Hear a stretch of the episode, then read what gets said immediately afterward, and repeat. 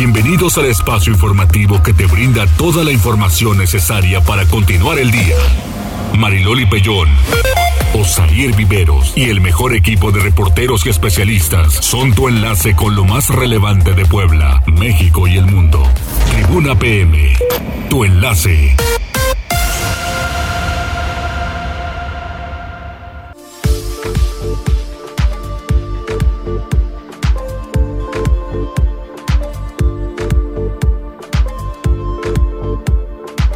¿Qué tal? Muy buenas tardes. Un placer saludarles en este miércoles, es mitad de semana. Osair, ¿cómo estás? Hola Mariloli, muy buenas tardes a ti a nuestros amigos del auditorio. Bien, bien, bien, bien, un poquito carrereado. Pero mira, ya andamos aquí. Oye, con qué mala noticia. Yo de siento verdad. corajes, la Sí. verdad. ¿Cómo les puedo decir? No voy a decir una Desahógate, porque en- desahógate. En, radio nunca lo digo. Pero sí que poca manera se traduce a otra cosa porque me acaban de robar y enfrente de mi casa, o sea, en la acera de mi casa, los dos espejos del- de la camioneta. La verdad es que no se vale porque pues cuando trabajas y te haces de tus cosas, te cuesta trabajo y sí te da mucho coraje que vengan vivales asquerosos. ¿Cuánto les puede costar? Se Pues- lo van a, a vender ahorita a la 46. Exactamente eso. O sea, no les cuesta nada, por eso lo toman y lo venden y ya te van dando tus, tus espejos. Pues sí. Ahorita, ¿qué te gusta? Yo creo que el parte lo han de estar dando como en 250, 300 pesos, sobre todo por el modelo de, de la unidad, ¿no? Pero como quiera que sea, son ganancias al 100% para ellos, porque no están invirtiendo absolutamente, nada. Absolutamente nada. solamente en sus manitas desastrosas, pero hay karma, ¿eh? Se los aviso. Y nos vamos a la forma de comunicarnos. Así es, ya sabe que se puede poner en contacto con nosotros a las líneas telefónicas en cabina 242 1312, la línea de WhatsApp 22 23 90 38 10. También estamos en redes sociales, en Twitter, escríbanos en arroba noticias tribuna, arroba mariloli pellón y arroba viveros guion bajo tribuna. Y también ya estamos transmitiendo a través de Facebook Live en las páginas de Tribuna Noticias, Código Rojo, Tribuna Vigila y La Magnífica. Ya sabe, nos deja un mensajito. Más adelante lo estamos compartiendo con el auditorio. Exactamente. Oye, y mientras nos vamos a las tendencias, Arturo Meneses. Tribuna PM. Adelante, Arturo. Hola Mariloli, Osair, buenas tardes, saludos también a todo el auditorio. Bueno, hoy tenemos una tendencia muy importante, muy principal que sin duda ha acaparado pues los portales de la mayoría de los portales de México y también se ha posicionado no solo con una tendencia sino con varias en redes sociales y hablamos del tema de los videojuegos que esta mañana cobró mucha relevancia luego de que eh, la Secretaría de Seguridad Pública y Protección Ciudadana reveló eh, durante la conferencia de prensa, bueno, en este caso la secretaria Rosa Isela, el tema de tres menores que fueron secuestrados o presuntamente secuestrados en el estado de Oaxaca porque presuntamente los querrían contratar o los estarían reclutando eh, algunos grupos criminales para convertirse en sicarios. Esto a través de un juego popular para teléfonos que se llama Free Fire. Entonces, bueno, el caso ha cobrado mucha relevancia porque no se sabe exactamente cuál era la intención de pues raptar a estos tres menores. Se detalló exactamente cómo, cómo se siguió, o más bien cuál fue la cronología de estos hechos, pues los menores fueron contactados desde mediados de agosto y fue finalmente el pasado 9 de octubre cuando, bueno, pues fueron eh, raptados por algunas mujeres que serían miembros de un grupo del crimen organizado. Ya al respecto, bueno, pues el presidente de la República, Andrés Manuel López Obrador, pues lanzó una advertencia y llamó a los padres de familia pues a tener mayor cuidado con sus hijos para, bueno, al momento de que estén jugando videojuegos, ya sea en casa o en, su, en, en, un- en una consola, en la computadora o en su teléfono celular. Y bueno, tiempo después de que se reveló esta información, bueno, pues también se presentó un decálogo por parte del gobierno con el objetivo de dar algunas recomendaciones a los padres de familia justamente para salvaguardar la integridad y seguridad de los menores y bueno, entre algunas de las cosas que vienen en este decálogo, creo más bien que son algunas reglas que tendrían que establecer los padres de familia,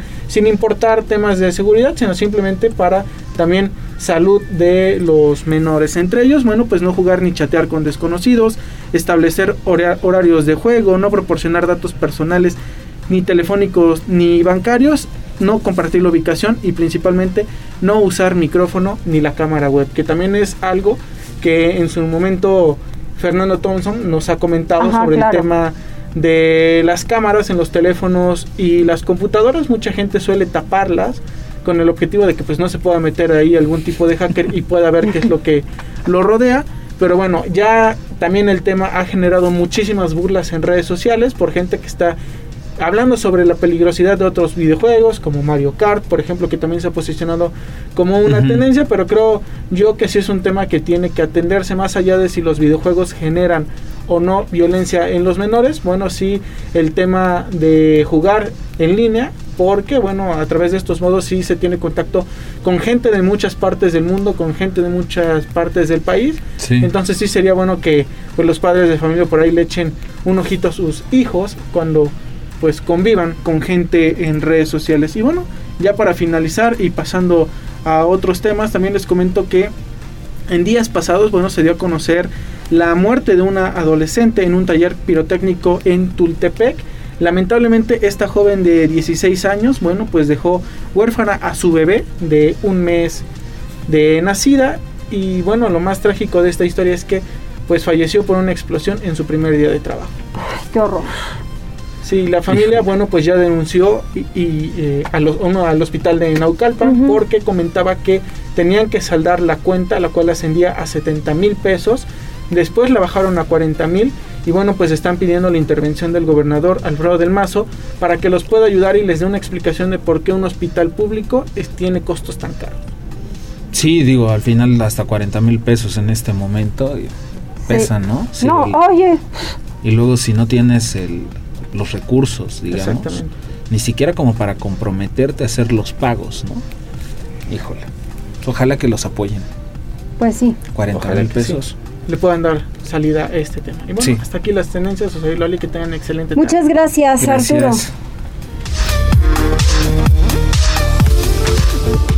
Bailemos con el chivo. ¿Tú nunca has bailado? con el chivo? No. Yo tampoco. No, fíjate que sí, como dos o tres ocasiones me ha tocado ir a lugares, sobre todo cerca de Tlaxcala y en otros municipios, donde tienen la costumbre de bailar el guajolote. Y literal sacan un guajolote para que lo andes trayendo en el hombro y bailando. Sí. Pero con un chivo no. Definitivamente no. Bueno, pues vamos con Liliana. Sí, en Tehuacán se vivió un año más eh, el tradicional Festival de la Matanza y además Puebla va a buscar la denominación de origen del mole de caderas. A ver si no, ya nos ganó Oaxaca, dice. Ah, no creo. Liliana. Gracias, buenas tardes. Efectivamente, al destacar que es necesario devolverle al mole de caderas su autenticidad, el gobernador del estado de Puebla, Miguel Barbosa Huerta, encabezó este miércoles el Festival de la Matanza en Tehuacán, en donde se realizó la tradicional comida anual en la que el protagonista fue ese platillo emblemático de la Mixteca, según describió el propio mandatario. Acompañado del alcalde de Tehuacán, Pedro Tepole Hernández, de la secretaria de Turismo Marta Ornelas y del titular de Cultura Sergio Vergara, así como de Eduardo Rivera, presidente municipal de Puebla, y la doctora Lilia Cedillo, rectora de la Benemérita Universidad Autónoma de Puebla, el gobernador dijo que Puebla buscará la denominación de origen del mole de caderas. A ver si no ya nos ganó Guajuapan, refirió el mandatario al reconocer que el platillo se elabora mayormente con ingredientes de dicha localidad oaxaqueña. No obstante, dijo que la intención de buscar este distintivo no es pelear con el estado vecino, sino proteger la receta tradicional del mole de caderas y las características que le han dado hoy la popularidad de la que goza. Y es que Barbosa Huerta dijo que en muchos restaurantes, sobre todo de la capital, se sirve borrego en vez de chivo, un fenómeno que al paso del tiempo irá deteriorando la receta y el sabor del platillo, que por otra parte lamentó solo puede ser saboreado por un sector de la población muy específico debido a su alto costo. No cualquiera puede pagarlo, comentó el mandatario. Barbosa Huerta agregó que habrá inspecciones en los mataderos de ganado caprino para verificar que el proceso se lleve a cabo de acuerdo a los protocolos de higiene y seguridad que la norma exige y sobre todo para garantizar que no se someta a los animales a sufrimiento innecesario. El Festival de la Matanza revivió pasajes importantes de la cultura de municipios como Ajalpan, San Sebastián, Sinacatepec, de donde es originario el gobernador, desde luego Tehuacán y algunos otros de la región que se ve ampliamente favorecida como la comercialización del mole de caderas, que además se ha convertido hoy en un fuerte impulso para el turismo, señaló la secretaria del ramo, Marta Ornelas. Y finalmente el secretario de Cultura, Sergio Vergara, destacó la historia del platillo, el proceso de crianza de los chivos que son sacrificados en esta temporada y el gran simbolismo folclórico que el mole de caderas representa para la región. El Festival de la Matanza reúne a todos los grupos étnicos de Tehuacán que con la representación de danzas y rituales mantienen viva esta tradición. Este es el reporte. Ay, caray. Bueno, pues que empiecen a disfrutar del verdadero mole de caderas, porque también lo dijo en la mañana, ¿no? Sí. Que en su casa lo hacían, pero de verdad. Ah, bueno, es, por de, es de por Pues Tehuacán, es de ¿no? allá, Sí, es de. Tehuacán. bueno, pues a mucha gente sí le gusta y que lo disfruta. ¿Tú lo has comido? Sí. Sí, sí lo he ¿Te comido. gusta? Inclusive yo fui a la danza en 2019. El año pasado se suspendió y este yo no había visto eh, toda la danza en vivo más que pues por los videos que nos manda Rosario Ramírez, la corresponsal de ella, y le mando un saludo y que pronto se pueda mejorar. Pero este en vivo en vivo no y es verdadera tradición Sí. y todos quienes bailan, danzan, se lo toman tan en serio y es, y es tan fuerte para ellos que sí me encantó. Y el mole, prefiero el espinazo. O sea, sí, el, el caldo como tal no me encanta. Pero la carne sí. Sí, Habrá que probar. sí, sí, sí. Vamos con información de Gisela Telles. Hoy empezamos como con notas muy amables. El de, festival. mm. sí. No digo comparación de otras veces que empezamos con Horrible. los temas COVID, con los temas de inseguridad. Mira, ahorita el tema de Tehuacán, el mole de caderas. El Festival de la Luz y de la Vida espera la visita de al menos 10 mil turistas diarios. Esto lo dijo el presidente municipal de Chignahuapan, Lorenzo Rivera. Otro festival que me gustaría en algún momento poder, poder disfrutar. Gisela, ¿cómo estás? Buena tarde. Así es, Osair, te saludo con mucho gusto, igual que a nuestros amigos del auditorio, y te comento que el alcalde de Chignahuapan, Lorenzo Rivera Nava, presentó la edición 25 del Festival de la Luz y la Vida, que se llevará a cabo del 29 de octubre al 2 de noviembre en el marco del aniversario del municipio. En conferencia de prensa informó que el festival contará con la participación de 60 actores en escena, acompañados de pirotecnia y una serie de actividades artísticas y culturales para abonar sobre todo a la economía local. Indicó que la venta de boletos iniciará este jueves 20 de octubre a través de la página oficial del Ayuntamiento de Chignahuapan y en las oficinas de turismo de la demarcación, una vez que oscilarán entre 200 y 1000 pesos. Así lo decía. Con mucha emoción venimos a invitarlos a presentarles el 25 aniversario del Festival de la Luz y de la Vida, que es el festival más importante de nuestro municipio y que empezará el día 29 de noviembre y en este 25 aniversario, aparte de las presentaciones clásicas, lo complementaremos con ofrendas monumentales, con alfombras eh, representando los nueve páramos del camino al Mictlán en la calzada de las Almas, que es la calle que conecta la laguna de Chignahuapan con el centro de nuestro pueblo mágico.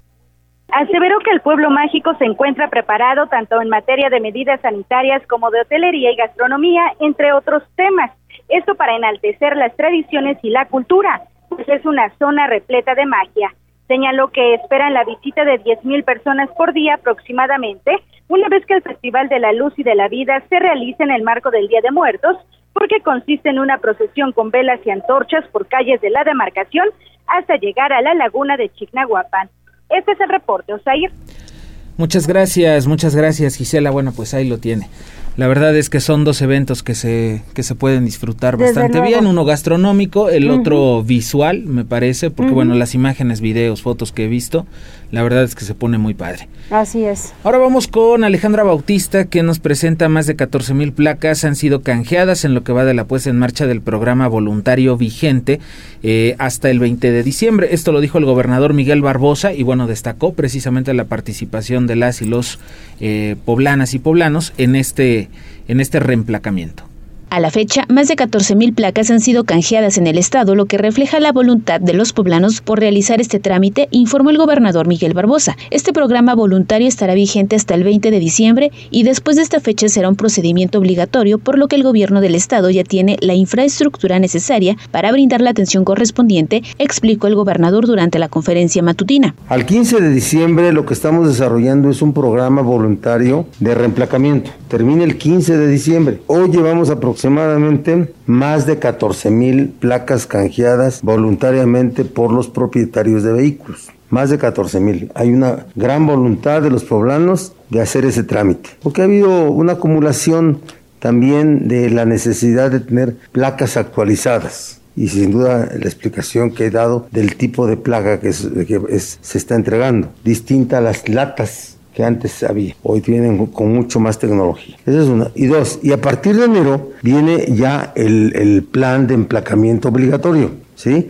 Y es que se va a anunciar y para eso ya hay una infraestructura en todo el estado para poder atender a todo el estado en el reemplacamiento de vehículos. Eso es respecto a las placas. Destacó la necesidad de las y los poblanos por contar con placas actualizadas de alta tecnología, a diferencia de las emitidas en el pasado. Cabe destacar que el cambio voluntario de placas se puede realizar en las oficinas recaudatorias y de orientación y asistencia al contribuyente de la Secretaría de Planeación y Finanzas, previa cita, la cual podrá realizarse en el sitio electrónico citasenlinea.puebla.gov.mx. Tribuna Noticias. Muchas gracias, ahí tienen la información y bueno, esto de las placas es hasta el 20 de diciembre, ya después va a ser obligatorio.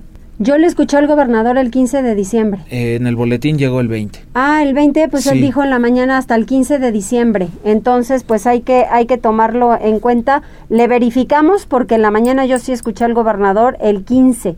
A lo mejor y le dieron cinco días más, pero tómelo en cuenta porque si se le pasan esos días, ya no va a tener la, la pues el beneficio, ¿no? Que solamente cuestan las placas 935 pesos, pero pues estaremos pendientes. Oye, ahí va a estar canijo porque va a ser las placas, la tarjeta de circulación y el control vehicular, y si tienen fotomultas se agarran. Oye, pero, ah, ah, bueno, sí, claro, las placas, pero tú pagas el control vehicular y son 530 pesos y ya, o te cobran otra cosa, venimos pagando 530. Sí, bueno, es que ahí no sé si tenga, si tenga un valor adicional la tarjeta de circulación. Ah, porque ahora, claro. es nueva, es nueva, es nueva, tienen toda la razón, es nueva. Para los que tienen placa azul, es nuevo todo, te entregan otra tarjeta de circulación aunque tú tengas la como credencial, no importa, yo es creo Que, yo creo que vale bastante la pena que hagan su canje ahorita y sí, el boletín dice estará vigente hasta el 20 de diciembre. Ok, ahorita buscamos el audio del gobernador, pero entonces les dieron ganancia cinco días más, entonces aprovechen. Vámonos a los panteones. Van a abrir los panteones, pero habrá operativos para que no se desborden estos lugares. Pili, buena tarde, adelante. Gracias, muy buenas tardes. Bueno, para la celebración de la festividad de Todos Santos, 1 y 2 de noviembre, pues se abrirán los panteones de Puebla pero se habrán de reforzar todos los protocolos sanitarios para estos eventos de temporada, anunció esta mañana Eduardo Rivera Pérez, presidente municipal. Escuchemos. Antes de esta celebración, de cómo vamos a aperturar los planeamientos social con el uso que aquí se ha establecido del cubrebocas y medidas de higiene. El objetivo es que no haya, eh, a pesar de que estén abiertos los panteones, que no haya una saturación por eso dijo, será un día antes de muertos cuando se informarán las medidas que se implementarán para evitar pues que haya eh, visitas masivas, ya que es una de las temporadas donde existe una mayor concentración de personas, por lo cual se efectuarán operativos para evitar una saturación. Eh, este Día de Muertos, sin duda, es la primera de las festividades, pero luego viene también pues el maratón deportivo, luego las festividades de Guadalupe Reyes el 12 de septiembre, del 12 de diciembre, perdón, y bueno, pues la recomendación es eh, contribuir para evitar que haya pues la cuarta ola de contagios COVID. Por eso el ayuntamiento será responsable y habrá de colaborar con autoridades y con la propia dependencia para evitar que haya contagios del COVID-19 el reporte. Muchas gracias, Pili. Bueno, pues una buena noticia para los poblanos que van a los panteones a visitar a sus familiares y obviamente también para los vendedores de flores. No, yo estoy muy a gusto con lo de las flores, porque no han vendido muy bien. Y justo el año pasado creo que en los primeros días de, mm, a ver, es que fue, no sé si a finales de diciembre o principios de enero, pero toda una semana les pidieron que no trabajaran. Y de eso viven ellos, evidentemente. Entonces imagínate que todos los días están ahí de día y de noche. Ahora que no se manchen en los precios también. Digo, pues es temporada, sí, porque miren, yo pasé, hagan de cuenta, antes del 14 de febrero a comprar unas flores. Siempre les compro a ellos, porque es la verdad. Y a como las rosas, 80 pesos, hagan de cuenta, ¿no? Y el 14 de febrero, 250. no manchen, oigan. Sí, quieren recuperar lo que perdieron en toda la pandemia, digo, no se ya vale ni también. la muelan. También la gente anda Así golpeadona, la diferencia, 80 pesos la docena y para el 14 de febrero llégale 250. Día de Eso las es un Madres. abuso. Igual, el mismo precio. Y ahora este Día de Muertos. El mismo precio porque lo chequé. Oigan, pues vamos a hacer una pausa o hay alguien No, conectadito. bueno, ¿no? supongo que sí, hay personas conectadas, pero no tenemos saludos, ¿o sí? No. Ok. Vamos a la pausa y volvemos con una entrevista.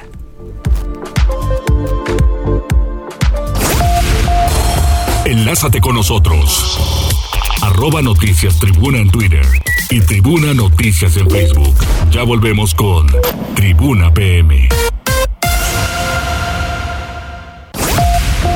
Noticias, tendencias y más. Estamos de regreso. Tribuna PM, tu enlace. Continuamos en Tribuna PM y nos da muchísimo gusto el que venga Liliana Fuentes Cortázar, vocal de capacitación del Distrito 9, es del Instituto Nacional Electoral. Así Liliana, es. ¿cómo estamos? Muy bien, excelente tarde a toda la amable audiencia que nos hace favor de escucharnos y pues aquí agradeciendo el espacio para eh, que nos otorgan para la difusión de estas actividades institucionales que está llevando a cabo el Instituto Nacional Electoral. Por novena ocasión está organizando la consulta infantil y juvenil 2021. Ya en ocho ejercicios este, pasados, iniciados desde 1997, con el propósito de eh, generar un espacio de expresión para niñas, niños y adolescentes. El propósito de esta consulta infantil 2021 es precisamente eh, generar este espacio de participación para que en este presente de niñas, niños y adolescentes entre 3 y 17 años, pues tengan la oportunidad de participar y no esperarnos precisamente hasta que cumplan 18 años en donde pueden ejercer su ciudadanía manifestándose y por medio del voto. Entonces, la idea de este tipo de ejercicios es crear este espacio de participación e irlos acostumbrando ¿no? a estos ejercicios eh, democráticos en donde pueden ser escuchados eh, en el presente, como ya comentaba, y no esperarse a que tengan la mayoría de edad. ¿Qué experiencia tienen sobre esto? Es eh, siempre positiva, los resultados de participación tan solo en la entidad eh, aquí de Puebla en la consulta infantil 2018, porque estos ejercicios se llevan a cabo cada tres años, generalmente terminando un proceso electoral. En la consulta infantil 2018 la participación que se alcanzó fue de 272 mil niñas, niños y adolescentes. En esta consulta 2021 se espera un 10% más de participación y las modalidades que vamos a tener para esta consulta infantil que vamos a llevar a cabo durante todo el mes de noviembre va a ser virtual y presencial. Todavía estamos en pandemia, todavía debemos de seguir con estos eh, atención a estos claro. protocolos. Entonces se va a dar eh, prioridad a esta participación virtual por medio de la habilitación de un link en donde los niños, niñas que deseen participar van a poder accesar y van a poder contestar un cuestionario de acuerdo a su rango de edad. ¿Y cómo sabes quién quiere participar o cómo llegan a ellos para que puedan participar? En, la modalidad virtual vamos a estar haciendo eh, convocatorias y, y propaganda a darle difusión a esta consulta infantil, en donde ya viene colocado el link en donde ellos van a poder accesar. Y, pero también sabemos que no todos los niños, niñas y adolescentes pueden tener acceso a un dispositivo con internet. Sí. Para ello se va a habilitar mm, eh, la participación de manera física o digamos presencial en las escuelas, en espacios escolares. Ah. Esto es, eh, vamos a hacer, eh, digamos, eh, extensiva esta invitación para que eh, los días 16, 17, 18, 19 y 22 de noviembre puedan eh, a- accesar a través de diversas instituciones educativas para que puedan participar. Si es que la escuela no los permite, entonces se acudiría, acudirían personas que van a fungir como voluntarios para atender estas casillas infantiles de tal forma que puedan participar.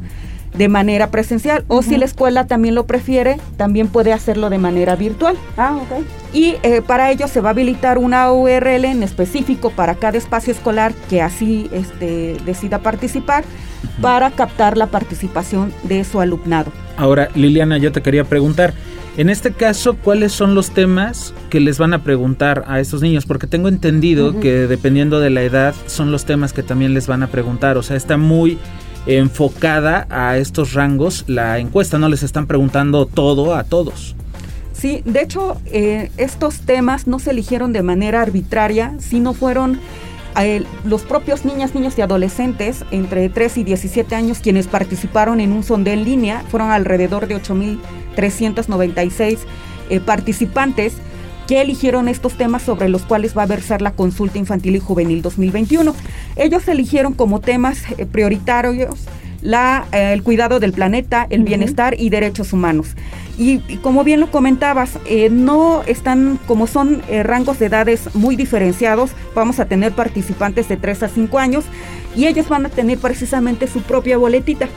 Si nos damos cuenta, están diseñadas precisamente para este rango de edad con eh, diferentes dibujitos que van a ayudar a que sus respuestas ellos permitan identificarlos, pero también este en anteriores ediciones ellos lo hacían participando por medio de un dibujito.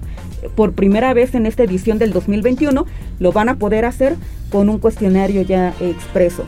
Y también tenemos otro rango de participación de 6 a 9, de 10 a 13 y de 14 a 17 años. O sea, les van a preguntar lo mismo, pero, de diferente manera, de acuerdo a su edad. De acuerdo a su edad. Ok. Y eh, comentaba, eh, estos temas los eligieron precisamente ellos, de tal forma que, eh, pues, este ejercicio trata de eliminar, pues, quizás la influencia de, un adulto y preguntarles y saber de manera directa qué es lo que ellos opinan y cuáles son sus propuestas. Cada cuestionario está diferenciado de acuerdo al rango de edad y la participación va a ser totalmente anónima. Si lo hacen también vía electrónica, únicamente les va a pedir su, edad para que los pueda remitir al cuestionario correspondiente.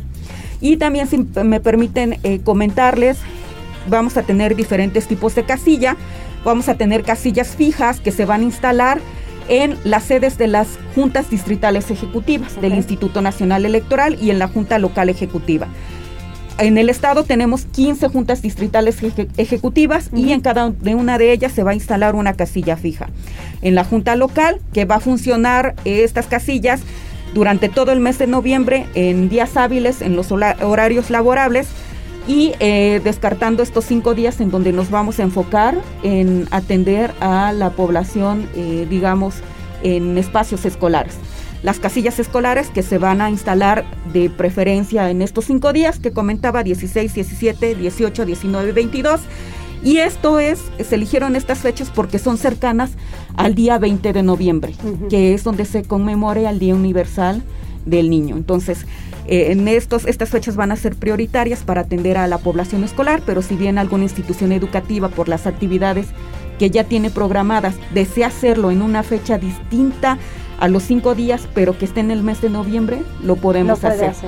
Y también vamos a tener las casillas itinerantes. Estas casillas tienen como propósito, pues, la atención a mm, personas o a este rango de población que esté en situaciones de vulnerabilidad, es decir, que se encuentre en localidades alejadas o que no tengan acceso a Internet. Entonces este, también se van a instalar estas casillas para atender quizás a, niños, niñas o adolescentes que se encuentren en algún albergue, en algunos centros de atención para personas con discapacidad, eh, quizás en centros de, atención o, para la violencia. Entonces, este es el propósito de las casillas eh, itinerantes, llegar a esa, a esa población que está en condiciones de vulnerabilidad para que también podamos recabar su participación. Y eh, también esta, los resultados que nosotros eh, recabemos por parte de, este ejercicio de participación nacional nos van a, van a servir de base para poder articular acciones o políticas en favor de estos grupos. Políticas públicas que favorezcan a esos grupos de edad. Que implementadas por el Estado mexicano, organizaciones, eh, instituciones que estén eh, apegadas o o que tengan relación a estos grupos de, población. Y eh, comentarles también que las casillas que se instalen de manera eh, presencial van a ser atendidas por personas voluntarias que siempre van a estar eh, cuidando que se lleven a cabo los protocolos de salud. Ya, claro. Antes, durante y después del ejercicio de participación. Perfecto. ¿El, mejor enlace de esto son las escuelas? Sí. Para que se puedan llevar a cabo ahí, este, pues presencialmente, ¿no? Este, si la escuela, dependiendo de cómo está operando, algunas que sí lo requieren de manera presencial, otras en línea. Otras en línea. Ahorita, por ejemplo, en el caso de nuestro distrito, que somos el distrito número 9, que, que abarca toda esta zona eh, norponiente de, la ciudad, eh, la mayor parte de, la, eh, de las instituciones que hemos visitado lo van a hacer su participación de manera virtual. virtual. Y esto es porque pues el contexto en el que nos encontramos es totalmente urbano y pues si es posible que tengan acceso a estos dispositivos electrónicos y para ello pues eh, se hace la invitación a la escuela, se habilita una URL y a partir de noviembre ellos pueden ingresar, el alumnado de las instituciones que amablemente aceptaron ya participar, para captar la, la participación. ¿Tienen detectada alguna zona en donde haya mayor participación en Puebla?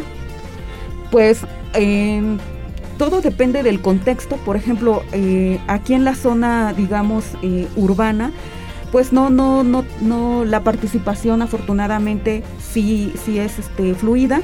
Sin embargo, en algunos distritos quizás eh, pues haya quizás algunas limitantes mm. en cuanto a, los medios, ¿no? a las lejanías, pero para ello vamos a estar instalando precisamente estas casillas itinerantes. A nivel eh, entidad vamos a instalar por cada junta distrital un mínimo de 60 casillas escolares, ah, ya sea en su modalidad virtual o en su modalidad presencial. Entonces, mínimamente estaremos instalando 900 eh, casillas y este, itinerantes tenemos la encomienda de instalar mínimo 6 por cada distrito, por cada junta. Entonces, mínimo serán aproximadamente unas este, 60 90, perdón, entonces este, en toda la entidad para poder atender a esta población en alguna situación de vulnerabilidad. Muy bien, pues Liliana, muchas gracias, muy bien explicado. Muchas gracias. el tema top completo. Sí, sí, lo trae ensayado. sí, así es. Muy bien, ¿no? Pues vale la pena, sí. Sí, muchas gracias, por el espacio, de verdad, muchas gracias y estamos a sus órdenes. Cualquier duda, estamos en la 09 Junta Distrital Ejecutiva, estamos ubicados en la lateral del Boulevard Atlisco, número 71. Ahí recuerden, vamos a tener instalada una casilla infantil durante todos los días hábiles del mes de noviembre. Los esperamos. muchas gracias. Muchas gracias. Tribuna PM. Vamos con información de Pili Bravo porque ya se dieron las primeras manifestaciones al nuevo gobierno municipal, primero los trabajadores, luego también la 28 de octubre, Pili. Así es, fíjate que el centro de la ciudad volvió a tener el típico día de manifestaciones debido a que se han concentrado en las calles del primer cuadro, primero por la mañana trabajadores del propio ayuntamiento quienes están demandando la liberación de sus compañeros que fueron detenidos el lunes por daños, por presuntos daños al sindicato, en donde los están señalando de manera indebida. Ese es un tema. El otro es, pues, la manifestación de la 28 de octubre, quien, bueno, pues ellos también están acudiendo a manifestar eh, solidaridad con los eh, vendedores ambulantes que se encuentran en el centro que aunque no son muchos de esa organización, sí están demandando que, bueno, el nuevo gobierno municipal se abra de una vez al diálogo porque se necesitan nuevos mercados, nuevos centros de comercialización, dijo Tonatiu Sarabia, quien bueno lleva eh, lleva bajo el hombro pues una propuesta interesante, parte de lo que dice Tonatiu. Esto que aplicación del sistema de abasto y distribución y comercialización popular. Que esto tiene que ver con un plan de infraestructura y de desarrollo económico y también de desarrollo comercial para las colonias populares de la ciudad. Lamentablemente, si ustedes ven, no se han construido mercados desde hace muchos años. Los esfuerzos fallidos fueron los de Blanca Alcalá, hoy sus mercados ya no existen.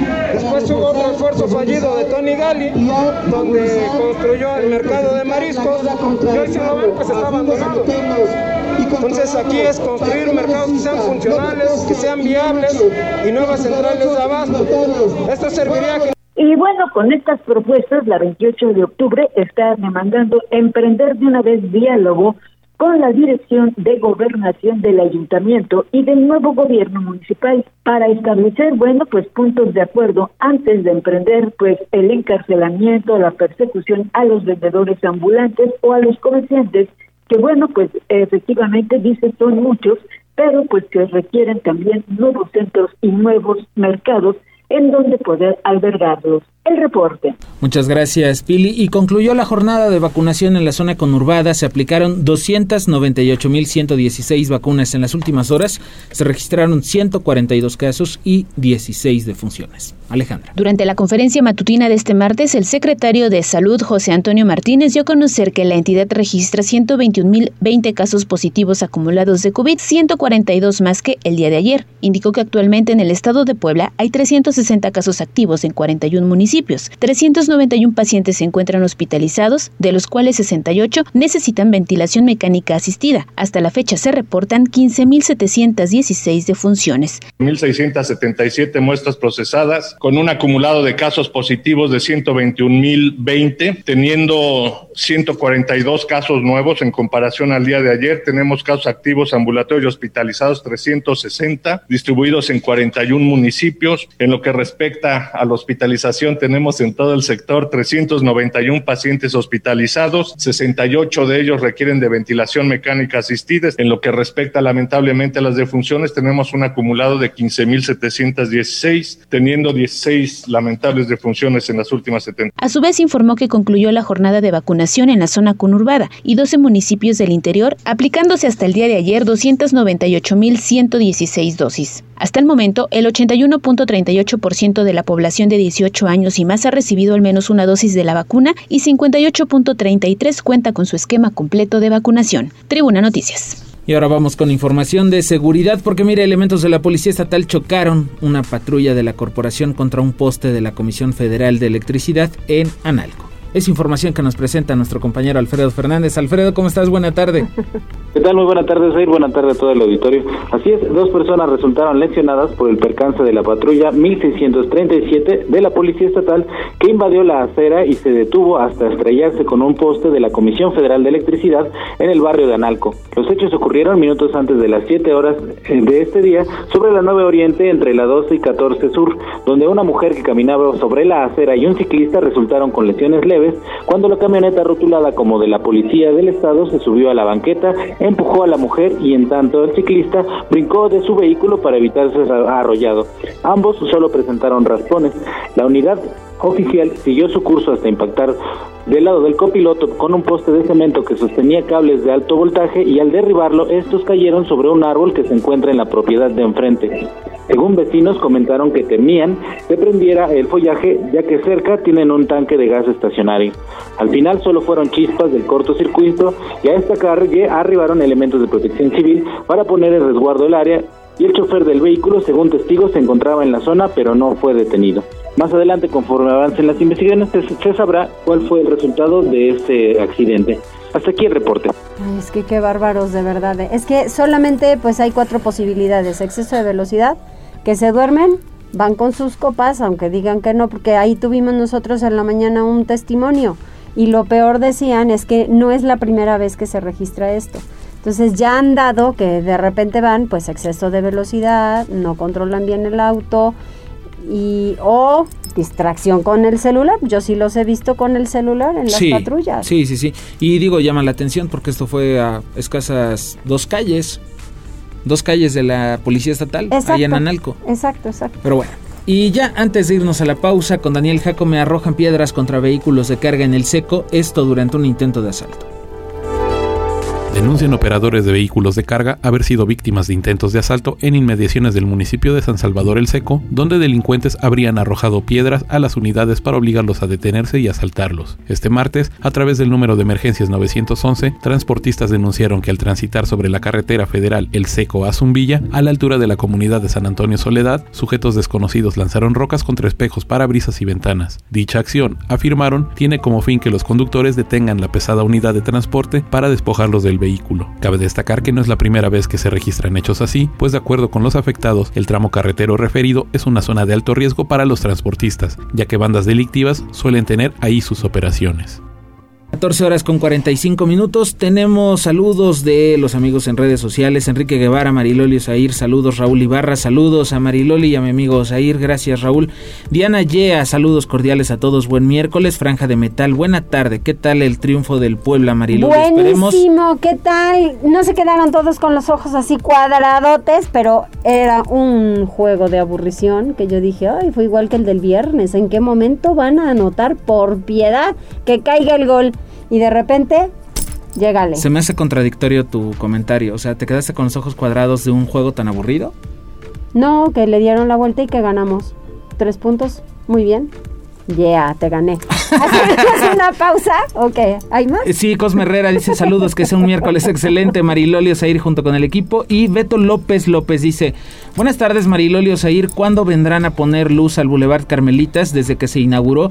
No hay, eh, bueno, desde que se inauguró esta vialidad ha estado a oscuras. Por favor, repórtenlo. ¿Quién, quién, cómo se llama? Beto López, Beto, no sé si estés de acuerdo conmigo, pero ese Boulevard Carmelitas ha dado cada dolor de cabeza y yo lo digo porque tengo un reporte, sí y otro también, de Boulevard Carmelitas. Si no es el accidente, es el tope, es la vialidad fatal, es la falta de luz, algo pasó en las Carmelitas, no sé quién lo hizo que no lo entregaron bien ni completo, pero hagan algo. Ahora, el tema es que siempre que les dices, es del Estado. Es que el Estado no se lo ha entregado al municipio. El municipio es que no lo hemos recibido. Y entonces se traen ahí. A la gente no le importa quién va a actuar. Háganlo, punto. La gente necesita el beneficio, porque pues para eso pagamos impuestos, como este mensajito de mejorando San Felipe Guayatlipan.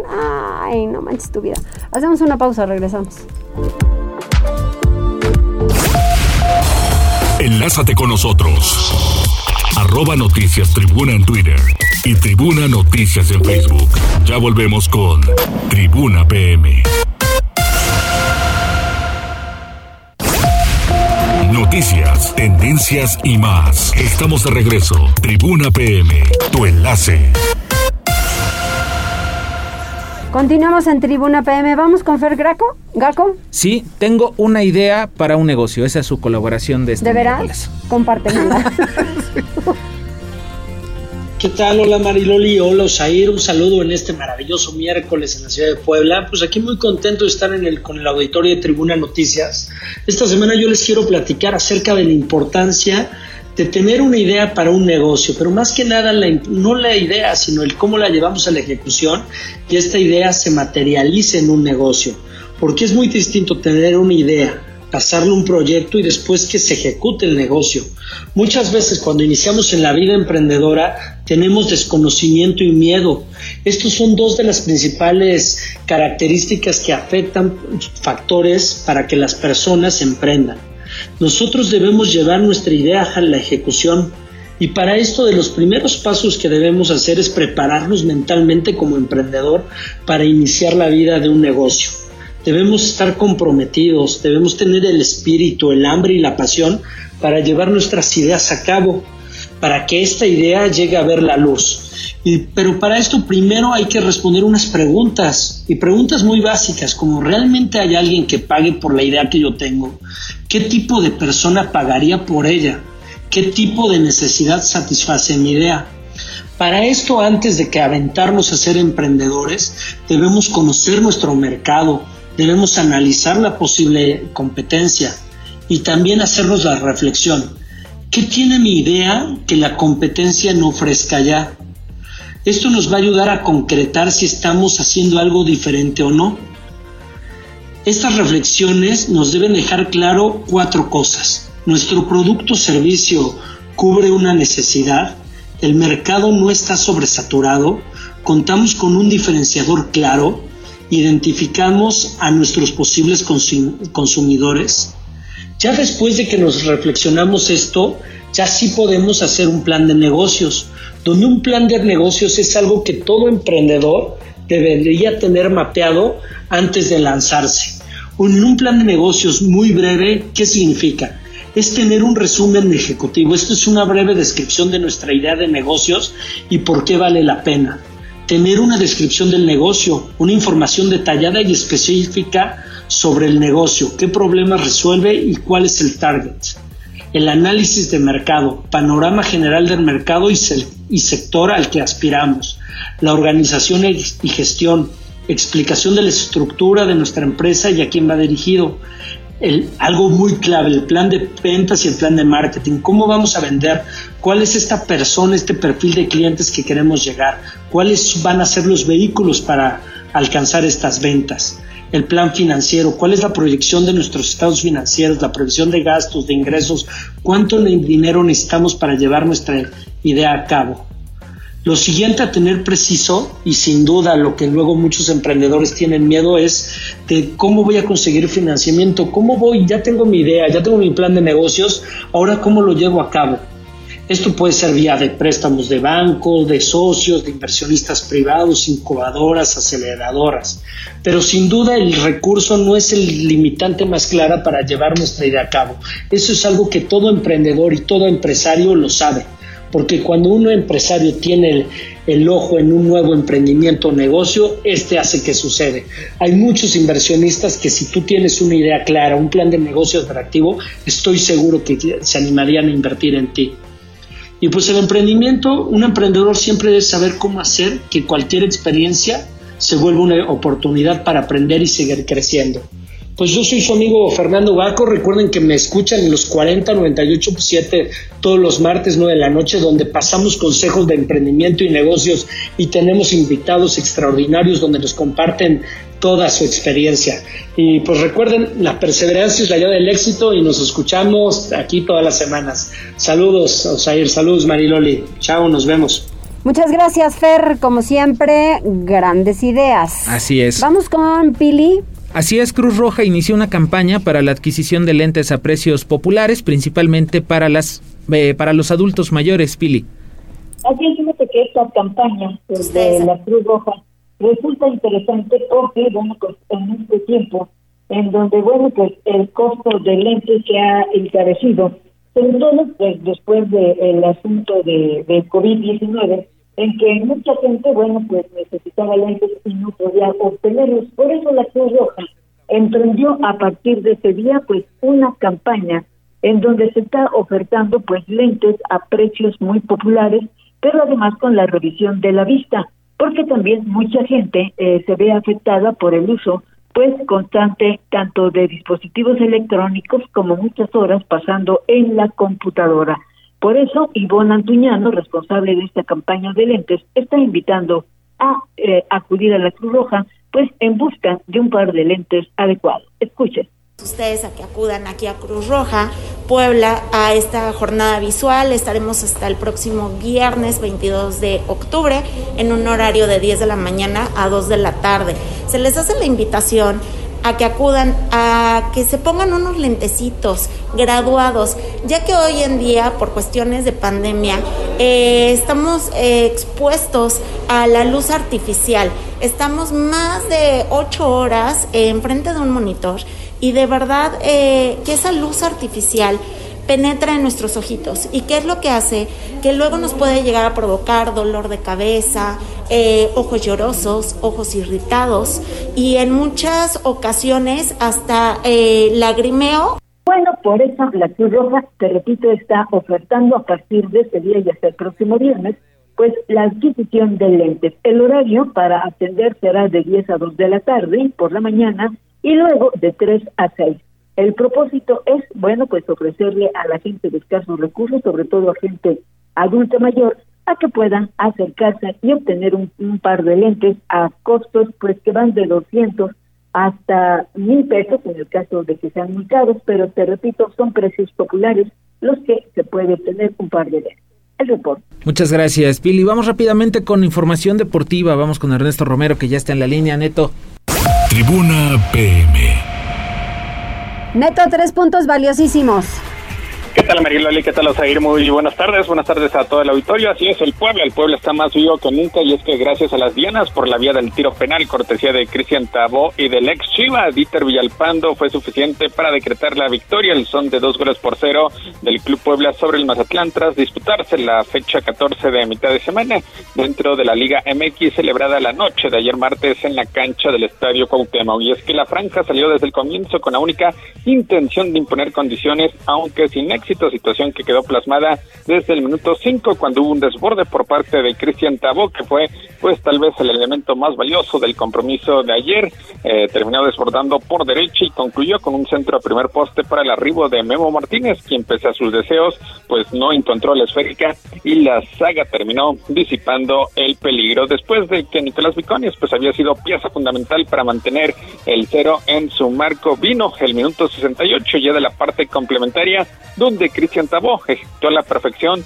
desde los 11 pasos para decretar el 1 por 0 que fue determinante ya que pese a sus esfuerzos pues los de Mazatlán no pudieron revertir el daño recibido. Y es que lejos de equilibrar pues los visitantes se vieron agobiados por la oncena de casa que por cierto registró una gran entrada inclusive con algunos problemas en cuanto al acceso pero pues el Puebla terminó incrementando su cuota justo en tiempo de reposición al minuto 95 cuando el toque filtrado a Dieter Villalpando que hacía su presentación en el inmueble de la colonia Maravillas pues terminó debutando con los del Angelópolis y se tradujo en el 2 por 0 con un disparo cruzado por abajo lejos del alcance de Nicolás Viconis para mandarlo al fondo de las redes. Así, con este resultado, el Puebla mantiene más vivas que nunca sus aspiraciones de colarse a la repesca al llegar a 18 puntos en espera ahora de lo que será su siguiente juego también en casa el próximo sábado frente a los Panzas Verdes de León, de lo que se llevará a cabo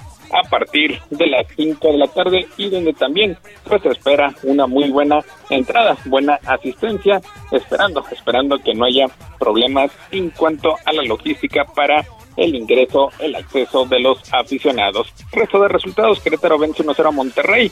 América asegura su lugar en los cuartos de final tras superar 2-1 al conjunto de Santos. Atlas y Cruz Azul igualan sin anotaciones. Este miércoles concluye la fecha 14. Toluca ante Necaxa y León contra Pumas a las 7 de la noche, mientras que a las 21 horas Tigres enfrentando al conjunto de Pachuca y Tijuana ante las Chivas de Guadalajara. En la Champions League, Barcelona despierta, vence por la mínima diferencia al Dinamo de Kiev y en estos momentos, sorpresa en Old Trafford, Manchester United pierde por marcador de dos goles a cero ante el conjunto del Atalanta. Mariloli, Osair, hasta aquí lo más relevante en materia deportiva. Muchas gracias, Neto. Tres puntos valiosísimos y seguimos sumando. Ahora hay que sumar porque este sábado a las 5 es el juego, ¿no? Contra León.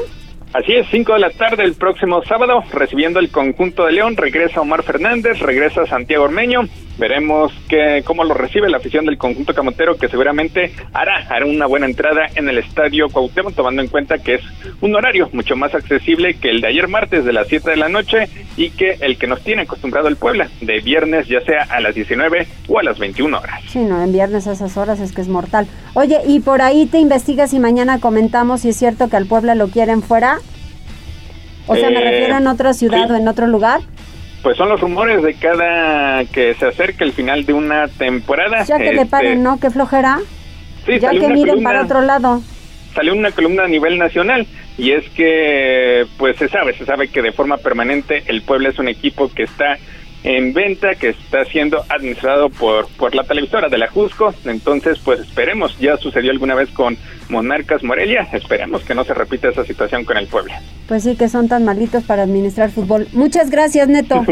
Saludos, buenas tardes. Adiós. Pues sí, se ríe Adiós. porque es la verdad. Y mire que a mí no me gusta hablar mal de los otros, pero van a decir, ay, porque tú eres del otro lado. No. Es que la realidad, Puebla es una muy buena plaza de fútbol. Y pues yo qué voy a decir, ¿verdad? Si el abuelo lo fundó, pues sí, Puebla es Puebla. Ya nos vamos. Hasta mañana, Mariloli. Que tengan Respira excelente tarde. profundo. Ah, Te lo digo fuera del aire.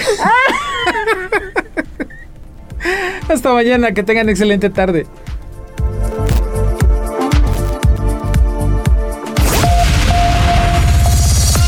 Gracias por enlazarte con nosotros. Seguimos informándote vía redes sociales. Arroba Noticias Tribuna y Tribuna Noticias en Facebook.